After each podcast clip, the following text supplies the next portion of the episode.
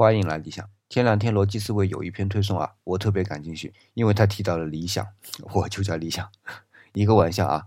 这篇文章主要是在谈理想主义，起因是罗振宇在和许知远对话当中啊，提到不要做理想主义者。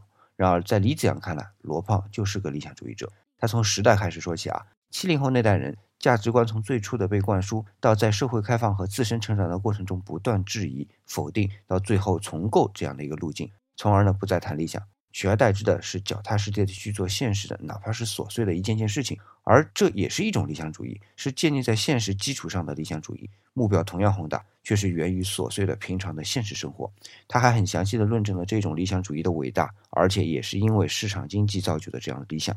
有趣的是啊，文章结束的时候，罗胖还是坚持他不是理想主义者，理由呢也是非常有思辨性的。